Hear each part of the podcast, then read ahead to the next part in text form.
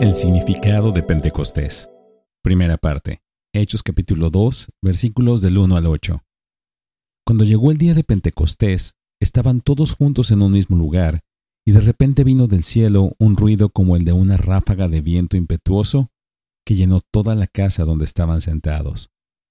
Se les aparecieron lenguas como de fuego, que repartiéndose se posaron sobre cada uno de ellos. Todos fueron llenos del Espíritu Santo, y comenzaron a hablar en otras lenguas, según el Espíritu les daba la habilidad para expresarse. Había judíos que moraban en Jerusalén, hombres piadosos, procedentes de todas las naciones bajo el cielo. Al ocurrir este estruendo, la multitud se juntó y estaban desconcertados porque cada uno les oía hablar en su propia lengua.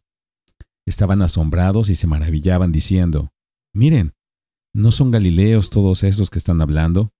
¿Cómo es que cada uno de nosotros los oímos hablar en nuestra lengua en la que hemos nacido. El significado de Pentecostés es que Dios equipa a su iglesia con el poder de su Espíritu para que Él sea glorificado entre las naciones. El punto es la misión, y la meta de la misión es que la tierra sea llena del conocimiento de la gloria del Señor, como las aguas cubren el mar. Habacuc 2.14. Si entendemos correctamente este gran evento histórico, Nuestros corazones se inflamarán al ver a algunos de cada tribu, lengua y nación inclinándose ante el exaltado Señor Jesucristo. El plan de Dios para ser glorificado entre las naciones era formar la iglesia. Para entender este evento debemos entender la fiesta judía de Pentecostés. No fue casualidad que Dios derramara su espíritu sobre los discípulos en ese día. Cada año había tres grandes fiestas judías, la Pascua en la primavera, que celebraba la liberación de Israel de Egipto, seguida inmediatamente por la fiesta de los panes sin levadura.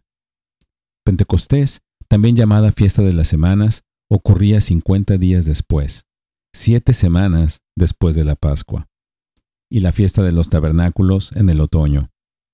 Pentecostés era una fiesta inicial de la cosecha, donde los judíos debían ofrecer al Señor las primicias del nuevo grano entre otros rituales, debían mecer ante el Señor dos hogazas de pan de trigo hecho con levadura. Levítico 23, versículos del 15 al 21.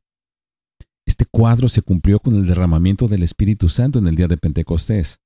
Hasta este momento, el pueblo del Señor consistía en Israel, junto con unos pocos creyentes gentiles.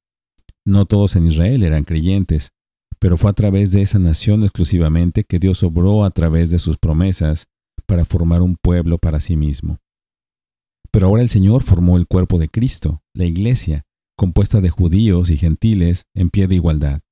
Pablo llama a esta inclusión de los gentiles en la iglesia un misterio, lo que significa que no había sido revelado anteriormente, aunque estaba tipificado en esta fiesta judía con dos panes. Que estos dos panes estuvieran hechos de pan leudado representa el hecho de que aunque somos redimidos en Cristo, todavía somos pecadores que debemos aprender a llevarnos bien con aquellos que en la carne son muy diferentes a nosotros. Recordemos que el Señor le había dicho a Pedro que él edificaría su iglesia y que las puertas del infierno no prevalecerían contra ella. Así, la iglesia, fundada sobre la confesión apostólica y el testimonio de Cristo, es el medio de Dios para llevar el Evangelio a las naciones, lo que resulta en su glorificación en toda la tierra. Necesitamos recordar que nuestro propósito como iglesia del Señor no es enfocarnos en nosotros mismos y en nuestra propia felicidad. Nuestro propósito es difundir el conocimiento de Dios a todas las naciones, comenzando en nuestra propia Jerusalén. Si perdemos nuestro enfoque externo con el propósito general de la gloria de Dios, hemos perdido nuestra razón de existir. Bendiciones.